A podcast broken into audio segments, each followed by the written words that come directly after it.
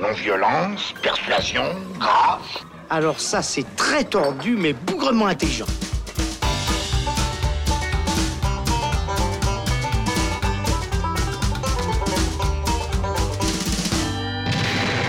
Salut les cinéphiles, bonjour, bonsoir à tous, c'est Alex. Je suis très heureux de vous retrouver pour ce nouvel épisode du Saloon consacré à la légende de la pop anglaise, j'ai nommé Sir Elton John. On peut dire que c'est un peu son année à Elton, car alors qu'il est en pleine tournée d'adieu, il sera d'ailleurs au Montre Jazz cet été, eh bien un biopic musical lui rend hommage de son vivant, ce qui a même permis à la star aux tenues exubérantes de défiler sur le tapis rouge du Festival de Cannes il y a quelques jours, puisque le film y était projeté en première mondiale hors compétition. Ce biopic, il s'appelle Rocketman et il est réalisé par Dexter Fletcher. Il vient tout juste de sortir dans nos salles et pour en causer, j'accueille Charlotte Klinke. Salut Charlotte. Salut Alex. Et Sven Papo. Salut Sven. Hello Alex. Alors si vous êtes prêts, on enfile son plus beau costume, ses lunettes pailletées et on y va. C'est chouette comme métaphore, non? C'est pas une métaphore, c'est une périphrase. Oh, fais pas chier. Ça, c'est une métaphore. C'est Taron Egerton, jeune acteur anglais qui bouffait l'écran dans Kingsman, qui incarne Elton John et donne aussi de la voix, s'il vous plaît. Rocketman s'intéresse seulement à une partie de la vie d'Elton John, de ses débuts à son ascension, en passant par ses problèmes d'alcool, de drogue, jusqu'à sa renaissance avec le tube I'm Still Standing.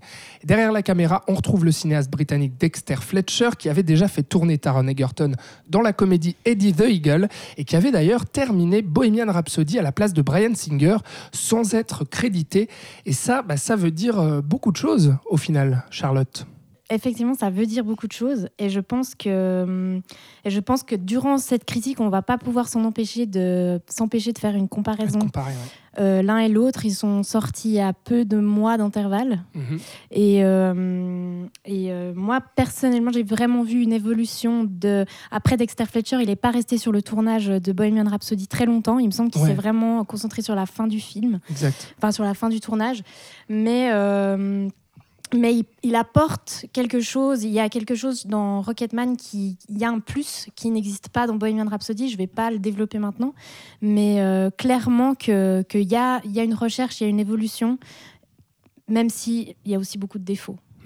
Sven, pour toi, tu, tu compares aussi euh, les deux films et tu es d'accord avec Charlotte, une, une évolution peut-être un peu, un peu plus d'idées, un peu plus de liberté sur, euh, sur Rocketman? Bah, la, confa- la, la- la comparaison est inévitable. C'est clair que bah, déjà, on a deux, deux amis en fait, dans, la, dans, la, dans la vraie vie, dans la vie réelle. C'était, ils étaient quand même très proches, les deux. Il y a quand même beaucoup de, de comparaisons qui sont faites avec les, les, les deux personnages. Euh, deux personnes qui étaient en mal d'affection. Freddie Mercury et Elton Freddie John, Mercury Elton John, pardon. Et donc, bien sûr, bah, d'un côté, le, le- le réalisateur, Dex- Dexter Fletcher, qui a mis un peu un demi-pied dans le Bohemian Rhapsody et un deux pieds dans, dans, euh, dans Rocketman. Rocketman. pardon. Et c'est euh, vrai que je rejoins euh, totalement Charlotte. C'est vrai que c'est complètement différent dans l'approche et dans le parti pris. Et euh, comme on va le développer, plus tard, mais c'est vrai qu'on passe d'un biopic Wikipédia pour Bohemian Rhapsody, très aseptisé, très, euh, beaucoup moins inventif et fantaisiste, et on passe à Rocketman, où on a vraiment un côté euh, beaucoup plus jouissif, beaucoup plus. Euh, euh, on déconstruit le personnage et on le reconstruit. Mm. En fait, c'est une sorte de, de, de roller coaster euh, propre à Mm, Thibaut mm. Ducret. Petit clin d'œil à Thibaut. Mais oui, euh, c'est c'est vrai, qu'est-ce qui change finalement? Qu'est-ce qui évolue, Charlotte, euh, entre, entre les deux films? Et puis qu'est-ce qui se développe euh, en termes d'idées dans, dans Rocketman Alors, je, je, je pousse les auditeurs à réécouter notre podcast sur Bohemian Rhapsody. On Euh, était les trois d'ailleurs. Ouais, et euh, parce que ce, dont, enfin, ce que j'avais critiqué dans Bohemian Rhapsody, c'est que le parti pris était historique. Or, pour moi, et c'est le cas, enfin, je veux dire, maintenant, aujourd'hui, c'est prouvé, un biopic comme n'importe quel film historique prend un parti pris, il y a un point de vue, il y a un, Mhm. il y a un réalisateur derrière la caméra, et donc il y a des choix. Bohemian Rhapsody euh, donnait, avait cette, cette, cette, cette volonté de nous faire voir euh, la vraie vie de Queen, enfin la vraie vie de Freddie Mercury. D'où cette mise en avant de Freddie Mercury euh, poussée un peu euh, à l'extrême avec euh, cette, cette position qui, du mythe qu'on lui donne et puis en même temps cette, cette présence du groupe qui est son pilier avec les deux musiciens qui, sont, qui, sont, qui font partie, enfin qui ont pris part au tournage. Ouais. Alors que dans Rocket producteurs, quoi. Voilà, alors que dans Rocketman, on a, on a autre chose. On a, euh, on a un. Alors Elton John est toujours vivant, mais Et le- producteurs aussi du est film. producteur aussi du film. Mais pour moi, en fait, l'approche, elle est plus originale parce que on, on on- on n'essaye même pas. Enfin, on, on- on nous- on pose une distance automatiquement avec le spectateur parce qu'il faut savoir que le, le film est une, en fait une comédie musicale, ou en tout cas une bonne partie du film est une comédie musicale. Ouais. Donc, de toute façon, on pose cette distance de base qui est de toute façon présente dans les films historiques. Enfin, il y a une distance. Là, on l'assume totalement. Et je l'ai davantage vu comme un film thérapeutique de la part d'Elton John que comme un, un film euh, avec volonté historique. Mm. C'est vraiment un exutoire pour moi. C'est Ouais. Le cinéma est un exutoire et il a utilisé comme il aurait pu peindre sa vie ou écrire sa vie, il a réalisé sa vie. Alors, en tant que producteur, bien sûr, parce qu'il n'est pas réalisateur. Et on a des choix artistiques, on a des, ri- des prises de risques, on a, on a autre chose que des surimpressions pour nous, euh, nous, nous, nous montrer un personnage euh, sous l'emprise de drogue. Mm. Ouais, c'est vrai. Donc ouais, parce que finalement, on, raconte aussi hein, euh, le, le- le- le début de carrière, l'ascension, euh, la chute, avec euh, oui, alors la structure, elle reste un Voilà, peu la même. elle reste ouais. un peu la même avec la prise de drogue, l'alcool, toutes les déviances, le sexe aussi, et puis bah voilà la, la- la chute progressive vers la solitude avant la Renaissance. Donc là-dessus, la comparaison se fait aussi inévitablement avec avec Bohemian Rhapsody, au-delà du fait voilà que, que les stars soient deux stars de la pop anglaise, il y a tout ça. Mais c'est vrai que le changement, je rejoins, euh, je rejoins Charlotte, dans cette première partie, il y a une vraie volonté de faire une, une comédie musicale avec des, des- des vrais moments, des vraies scènes justement chantées, dansées. Ce qui est hallucinant aussi, et on en reparlera sûrement, mais Taron Egerton chante les Ouais. titres, contrairement à Rami Malek euh, qui faisait Freddie Mercury, mais qui lui ne chantait pas et se contentait de faire du playback. Mais dans la mise en scène, il y, a- vraiment une flamboyance, une exubérance assez propre au personnage d'Elton John aussi, euh, qu'il était euh, dans la vie, qu'il était sur scène. Et je trouve qu'à travers la mise en scène, Dexter Fletcher arrive, en tout cas dans le premier acte du film, à, nous, le, à nous le retranscrire et à travers ces moments justement de, comédie musicale. Euh, moi, je trouve qu'il il, met vraiment en avant ses addictions. Il arrive à- avec les addictions, à jouer de ses addictions. On rappelle que, que quand, il, quand il arrive, au tout début, il arrive et il, se, il, se- il- il s- il sort en quelque sorte de son, de son spectacle et il va se poser dans une, dans une salle où on ne comprend pas avec qui il est, des inconnus. Il est en face à des inconnus et il parle euh, euh, De ses problèmes. Il, ouais, parle à cœur ouvert. Il, dit euh, Je suis alcoolique, cocaïnomane, sex addict et boulimique. Donc voilà, on- déjà, déjà dès le départ, on, on arrive à un, à un stade où Elton John vraiment est à cœur ouvert. Euh, donc si C'est une réunion d'alcooliques anonymes en d'alcooliques anonymes fait. qu'on plus tard. le par film s'ouvre comme ça. Exactement. Et là, on, on a presque l'impression que c'est une sorte de distorsion de la réalité. En fait, c'est- on est vraiment dans la boîte crânienne de euh, Elton John pendant un moment, qui est magnifiquement incarné par euh, Taron Egerton et qui est la grande différence avec Rami Malek, même si Rami Malek a remporté un Oscar où il était incroyable dans, Freddie- euh, dans Ouais. la peau de Freddie Mercury. C'était vraiment une imitation pour moi. Là, là, on a vraiment l'impression que Taron Egerton se le réapproprie. Il donne vraiment une grosse, une, euh, une flamboyance que je, je, je- je paraphrase parce que c'est vrai qu'il il y a plusieurs flamboyances. Il y a la flamboyance déjà sur la mise en scène. Donc, tous ces, on- il y a une scène où c'est- les corps se, se, se- se croisent, se trouvent dans une sorte de, de salle. Je crois que c'est dans le Troubadour, si je ne m'abuse, où il commence à, à péter une case, Elton John. Le troubadour qui est en fait la, La, première la salle, à Los Angeles où, Voilà. il a, où sa cote est montée en flèche. En fait, Donc- on ne sait pas non, on sait pas très bien sait où pas il vraiment, arrive. mais on- on c'est remarque comme dans Bohemian Rhapsody, il Mhm. arrive dans un sous-sol comme ça, sauf que c'est de, ces surimpressions dont je parlais, on parle de son état euh, sous l'influence de drogue, Mhm. et au lieu d'avoir des, des, des surimpressions, on a une, une mise en scène qui représente euh, euh, ce qu'il La prise de drogue. la prise de drogue, et puis donc une recherche un peu plus euh, artistique. L'image euh, commence à se flouter, à... bah, Il y a une- des corps se mélangent, et puis ils, se- ils se mêlent parmi eux, enfin il y a, il y a vraiment une... il Y a une... C'est- Ouais, c'est vrai que le, le- ben, là-dedans, avec ses addictions, on a l'impression que, que, que Fletcher en fait se, se, se fait une, se, se réapproprie en fait la boîte crânienne de Elton John et se et remet, il, il essaye de, de, de, de libérer en fait Elton John de, Mm. de sa, de sa prison émotionnelle. Euh, ce que ne fait pas Bohemian Rhapsody par exemple. Mais ce qui est hallucinant, c'est c'est- c'est les passages. Parce que, à la manière de Bohemian Rhapsody, on raconte aussi Elton John en chanson. On va passer aussi tous les titres inévitables, tous les grands tubes.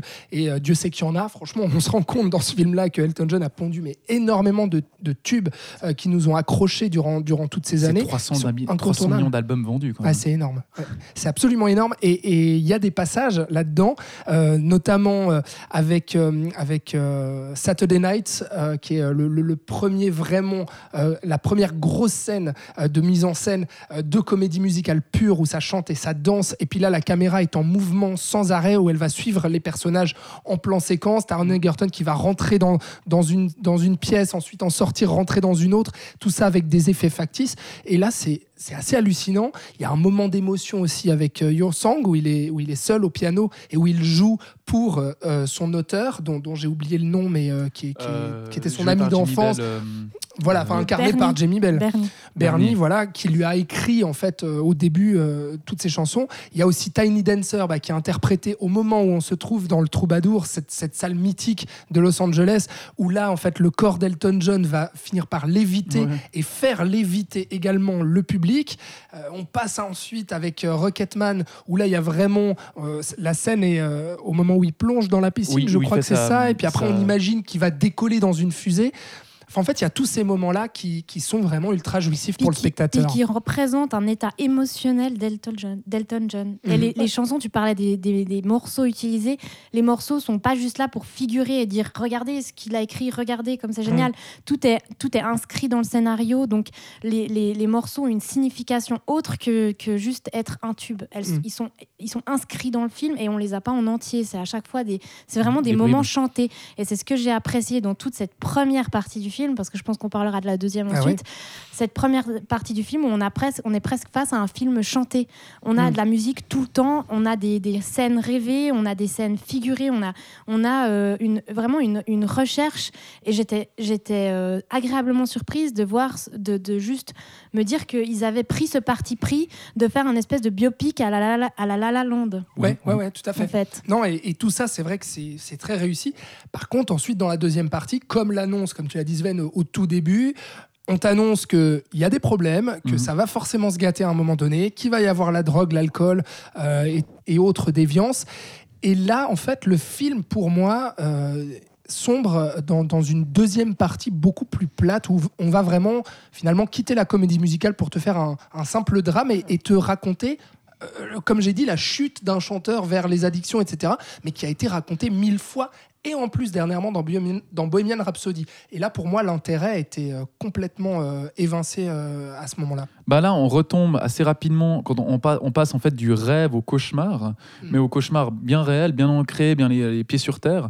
Euh, on, repasse dans le biopic convention- euh, conventionnel, vraiment Ouais, euh, euh, très plat. Il règle ses comptes. Moi, je trouve ça un peu dommage qu'il règle ses comptes avec euh, ben, John Reed, son ex-manager, qui règle ses comptes avec, euh, avec sa maman, son papa, euh, qui, euh, qui, il qui- surligne. ça, mort, c'est et sur mort, parce qu'on a, on a bien compris les, les rôles de chacun. On sait très bien Oui. que la grand-maman Ivy a été, a été une pierre angulaire de sa vie. Euh, il- il- par exemple, pour donner un exemple, euh, Walk the Line de James Mangold sur l'histoire de Johnny Cash, Mhm. Qui est pas un biopic qui fait l'unanimité, mais qui, qui, qui me- qui me touche beaucoup. Là, ils, ils arrivent à survoler et à pas tomber dans, je dirais, dans l'excès drame de la le Et dans dramatique pathos, ouais. et dans le pathos. C'est vrai, exactement. C'est, c'est le gros problème qu'a eu euh, Fletcher, je pense, sur la fin, où je pense qu'il s'est dit bon voilà, euh, maintenant il faut euh, remettre les choses à plat, il faut, faut, faut sortir du rêve. Le, voilà, la vie c'est comme ça. On va remettre en avant que maintenant ça fait 28 ans qu'il boit, qu'il boit plus, mais quitte à, à terminer sur ce, sur le, un clin d'œil. Comme on sait, le, le film a été présenté hors compétition à Cannes, euh, sur, ce, sur les plages cannoises, avec ce, le, le rôle, Ouais. euh, le, le- le clip dont j'ai oublié le I'm nom. Still Standing. I'm Still Standing. Ouais. Euh, où là, là, on fait un, quoi. un- un pied de nez, un- enfin un pied de nez. Non, non, pas du tout. On fait un clin d'œil à Cannes, d'où il était présenté. Ouais. Mais à part ça, si je peux rebondir sur ce que- tu as dit, je me souviens que quand on avait parlé de Bohemian Rhapsody, tu- la question que tu avais posée, c'était est-ce que vous ressentez qu'il y a un réalisateur différent sur le film? Mhm. Ah La- oui, qu'il y avait réponse, Brian Singer voilà. et ensuite Dexter Fletcher Et qui la avait pris réponse la... avait été non, parce que effectivement, c'est assez bien amené. Moi, je trouve là, en fait, qu'on a vraiment l'impression qu'au milieu du film, tout d'un coup, un autre réalisateur a pris en main Ouais. euh, Rocketman et qu'on a et, et- et je, suis même pas sûre et je, enfin, je suis pas vraiment d'accord sur le fait que dès le moment où ça devient trop cauchemardesque, on tombe dans, le conventionnel. Enfin, pour moi, c'est pas une raison euh, suffisante. Euh, C'est pas parce que tu Non, mais c'est ce qui se être- passe à l'écran. Euh, Oui, oui. a raison. Mais oui, oui, c'est ce qui se passe à ouais. l'écran, mais ça ne justifie pas ce, ce- Bien. ce choix. Ce choix. Ah, je suis entièrement d'accord avec il toi. aurait pu faire quelque chose de, de rester sur cette même veine euh, qui était très bonne et puis novatrice dans le- dans l'idée de, de réaliser un biopic musical en comédie, et en comédie musicale. Peut-être plus appuyer en fait le, le- le contexte cauchemardesque, Mm. cauchemardesque pardon, en, en, ayant, en ayant vraiment une sorte de dramaturgie fantaisiste, un peu à la, bon je un peu loin, mais euh, un peu à la Guillermo del Toro, on transformait un peu le monstre qu'il a créé, euh, l'artiste, l'artiste qui vend des millions d'albums, alors que lui-même est au fond du bac, il a, il a des Ouais. failles, il a des fractures qui sont béantes. Et elle l'utilisait comme un monstre et puis essayer de le, le combattre. Tandis que là, il, il règle ses comptes avec euh, son entourage, ce qui est bien dommage. Et puis ça tourne en rond aussi, ça, ça tire en longueur en fait Ouais. cette deuxième, parce que on, dit deuxième partie, c'est la deuxième heure. Le film dure euh, environ deux heures, et en fait pendant une heure vraiment, il y, a- il y a tout ce règlement de compte.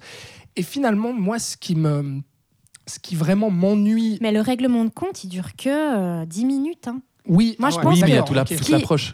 Mais, mais pour y parvenir, Ouais. euh, disons qu'il y a tout d'un coup les Des tunnels de personnages, dialogue, hein. voilà, des tunnels de dialogue, mais qui- dont on ne comprend pas vraiment le sens. Tout d'un coup, en fait, l'intention des personnages est mal travaillée. Tout d'un coup, je veux dire, la maman de, de Elton John. On la suit plus, on la comprend plus vraiment, on comprend pas ses réactions. Enfin, il y a, il y a- il y a quelque chose dans l'évolution des personnages, comme si en fait il y avait une scène supplémentaire ou plusieurs scènes Mm. supplémentaires encore au, au montage et qu'ils avaient tout viré pour faire un espèce de, pour créer une espèce de raccourci. Mais ça donne l'impression qu'il y a une ellipse au milieu de tout ça et Mm. qu'on a loupé une étape. Mhm. Non, c'est juste. C'est Oui, juste. il y a un peu, il y a un peu ce, je dirais le, le- le point de rupture a été, euh, le point de saturation et de rupture euh, a été fait au moment où ils étaient en backstage avec euh, avec Bernie et puis il lui, il lui balance euh, Bernie, euh, ils viennent pas voir euh, euh, Reggie euh, Dwight, ils viennent voir Elton John. Ouais. Reggie Dwight, ça. qui est son qui vrai nom. qui est son vrai en nom. ouais, civil. son nom. Donc, à mon avis, là, déjà, le film a versé dans, un autre propos, et là, on, est tombé déjà dans le propos plus réel et moins fantaisiste. Moi, ce qui, me, ce qui me déçoit, en fait, surtout là-dedans, c'est que je me dis, euh, enfin, vraiment, même si j'ai passé un, très très bon moment la première heure, où vraiment j'y croyais à mort, et je me disais, mais c'est génial, s'ils font deux heures comme ça, euh, allez-y, et puis allez-y crescendo surtout, parce que on veut voir ça, quoi. On veut voir Elton John traité sous l'angle de la comédie musicale euh, fantaisiste, quitte à ce qu'il y ait une, une, chute euh, et, et puis, et puis une renaissance après, pourquoi pas. Mais moi, ce que je me dis surtout, c'est que là, ils ont choisi cet angle-là, de dire, voilà, on va traiter Elton John de son enfance jusqu'au moment où il écrit I'm Still Standing, où il sort en fait progressivement de la drogue et de l'alcool.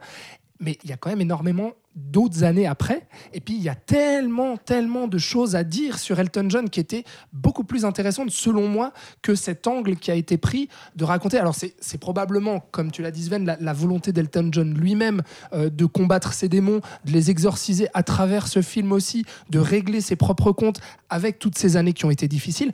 Mais franchement, raconter encore une fois le destin d'une pop star légendaire euh, qui, qui, qui, qui a son ascension, qui, tombe et puis qui revient. euh, les problèmes d'alcool, de drogue, de sexe, machin. Enfin, franchement, il y avait que ça à raconter sur Elton John. Moi, je me dis, c'est quand même un gars qui a été sacré par la reine d'Angleterre, qui a Mhm. combattu aussi, qui s'est engagé pendant tellement d'années pour combattre le sida, euh, qui, a, qui a adopté ensuite des enfants, enfin, qui a fait aussi de son homosexualité un combat. Enfin, je veux dire, pour moi, il y avait énormément de choses en fait euh, à dire là-dessus. Et puis petit clin d'œil après je vous laisse euh, réagir là-dessus mais autre petit clin d'œil ce film euh, parle beaucoup plus d'homosexualité que l'a fait enfin par- parle mais montre beaucoup plus l'homosexualité d'Elton John que l'a fait Bohemian Rhapsody Euh, ça a été pas mal critiqué aussi euh, euh, dernièrement où on disait ah bah voilà enfin un film qui ose ne pas cacher l'homosexualité contrairement à Bohemian Rhapsody Et Mais- c'est amené depuis le début. oui, oui, non, c'est vrai, c'est amené depuis le début, mais Presque. là où moi je ferai pas la, je ferai pas la critique à, à Bohemian Rhapsody là-dessus parce que finalement ça, ça concorde avec le personnage. C'est-à-dire que Freddie Mercury, Ouais, mais la façon dont c'était amené, Non, mais Fre- très grossier. oui, quoi. mais Freddie Mercury était finalement un homme qui refoulait et qui cachait son homosexualité, contrairement à Elton John qui lui a très vite euh, fait de cette Oui, mais là, on homosexualité un parle de la combat et puis un biographie de, de Freddie Mercury. Dans le Bien film, sûr. la manière dont l'homosexualité de Freddie Mercury est amenée, c'est très grossier. Ça commence avec l'arrivée d'un camionneur dans une station-service qui suit dans les toilettes alors qu'il est au téléphone Ouais, avec sa fille, avec sa, sa femme. Enfin, Ouais. oublié cette scène, merci. ouais, c'est grossier. vraiment- Ouais, mais sur le. Tandis que dans, dans, dans Rocketman, ça, ça, ça se, ça se sous-entend, ça se suggère d'abord à travers la danse d'une- chanson. Il est, Ouais. il est attiré par un homme à travers la danse. Je trouve ça beaucoup plus, beaucoup plus euh, Subtil. Ouais, que, que Bohemian Rhapsody. Bon, et après, il y a ce baiser volé euh, en backstage juste avant de monter en scène quand, Bien il, sûr. quand il accompagne oui, ce bien sûr, mais justement, mais tout est Et la scène de sexe avec le manager aussi. Oui, euh, mais qui est pas vulgaire. Non, Qui est non, pas- qui est pas vulgaire, qui est- mais qui est frontal aussi. ouais, Enfin, exactement. qui, Ah est, ouais, ouais, ouais. qui est assez cru. Euh, mais donc, pour revenir juste à ce que je disais, vous- est-ce que vous aussi, vous avez été frustré de vous dire, euh, finalement, j'aurais bien aimé qu'on me parle d'Elton John sur d'autres choses que juste l'homme euh, alcoolique et cocaïnomane, quoi? Le, le problème, c'est comme on en parlait à la sortie de la salle avec Charlotte, c'est que dans un biopic, des- ces artistes ont fait tellement de choses. Ils ont tellement, ils ont tellement vécu que au bout d'un moment, il faut prendre une partie, une Bah oui. partie de qu'est-ce qui a été Mais est-ce que c'est pas le mauvais parti pris là? Est-ce que c'est pas le mauvais angle C'est ce que je disais au début de, de ce podcast. Ce podcast, c'est d'où ma suggestion, parce qu'il faut savoir qu'à la base de ce projet, c'est un livre qu'a qui a écrit Elton John euh, sur sa vie. Donc d'où, enfin, je pense que le, le, le- le- le- le lancement de ce projet, c'était l'idée de faire quelque chose de thérapeutique. Ça existe les Hmm. films thérapeutiques. Et pourquoi euh, se baser uniquement sur ces années de drogue et d'alcool Hmm. C'était peut-être juste pour mettre un point d'honneur, enfin de juste de, de- de finitude, de, de terminer Ouais. cette, euh, de, cette période de sa vie. C'est 28 ans de. Voilà, et je me dis, ben, après, on n'en sait rien, c'est que des, c'est que Ah, des pardon, hypothèses. qu'il est sobre, excusez-moi.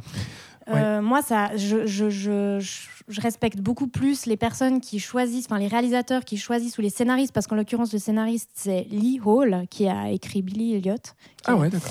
Et euh, qui choisissent un parti pris, comme dit Sven, où voilà, on a un, axe, un axe de lecture plutôt que choisir de essayer de couvrir l'entier l'entier de la ville Ouais. d'un artiste et puis du coup de, de faire des C'est sûr. des- des- des- d'être super rapide dans, dans l'approche quoi. Hmm. Puis de, de, de juste, de juste effleurer, quoi. voilà, et puis ouais. ça c'est beaucoup plus frustrant. Ouais, ouais, ouais. Elle- finalement, Comme- moi, comme au début de ce Rhapsody. film de Rocketman, je me disais plus, je me disais davantage, j'ai envie de découvrir euh, la vie d'Elton John, de m'intéresser à ce, ce chanteur que je connaissais très peu, euh, alors qu'à la fin de Bohemian Rhapsody, j'avais juste envie de flinguer tout le monde. Bah, ce, qui est, est intéressant dans, euh, Rocketman, et ça m'est arrivé plus tard, c'est vous avez remarqué qu'il n'y a jamais les années, jamais les dates. Ouais, ouais, c'est vrai. Tout est, tout est, Tout est assez fluide, ouais. Et tandis Mm. qu'on arrive dans le, le- le- euh, pour Bohemian Rhapsody, dans ce euh, biopic Wikipédia que j'ai j'ai shippé à, à le journaliste du New York Times, c'est tout est tout est réglé comme un papier à musique. Ah bah Donc, oui, oui, oui. c'est t'as les dates, qui t'as les dépasse, dates, tu ouais. suis, tac, Mm. il a fait ça, tac, il a fait ça, tac, il a fait ça. Ouais. Ah, là, il s'est coupé.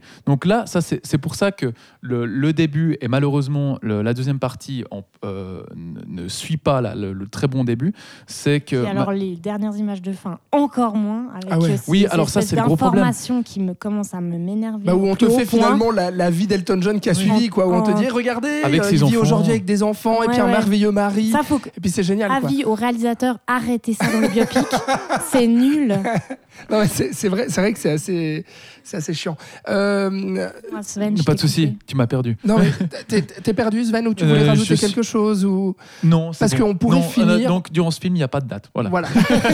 On. Si on peut finir sur une chose, c'est quand même, même si on l'a déjà dit, euh, putain, Taron Egerton, quoi.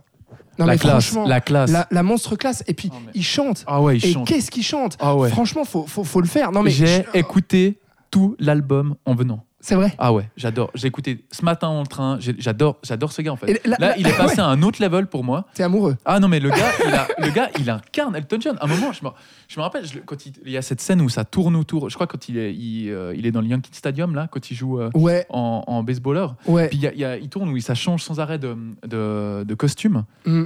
Il est, moi j'ai l'impression que c'est Elton John. Ouais, Enfin, ouais, Dans le sens, il l'incarne, il, il se le réapproprie et puis il chante vachement bien. ouais. Et puis il a une gestuelle. Et puis il a, il a... franchement, quand il, quand il joue en. Moi, j'adore Ami Malek. J'ai beaucoup aimé euh, sa, sa, sa performance en Freddie Mercury, mais c'était de l'imitation. Enfin, il, il joue très très bien. Mais là, on a vraiment l'impression de voir un Taron Egerton en Elton John. Bah, et la réincarnation passe aussi euh, par le chant, quoi. Mhm. Et ça, franchement, voilà, c'était c'était à souligner. Voilà ce qu'on peut dire donc euh, de Rocketman signé Dexter Fletcher. C'est euh, c'est donc dans les salles depuis le 29 mai. On vous conseille d'aller vous faire votre propre avis, bien entendu, et puis de nous dire tout ce que vous pensez euh, sur euh, nos différents réseaux sociaux. Dites-nous ce que vous pensez de Rocketman. Merci en tout cas euh, de, à Charlotte et Merci à merci à Sven euh, d'avoir participé à ce débat fourni. Et puis merci à vous de nous avoir suivis et écoutés. Vous pouvez retrouver tous les épisodes du Saloon, vous le savez, sur vos plateformes de streaming préférées. On vous dit au prochain épisode. Ciao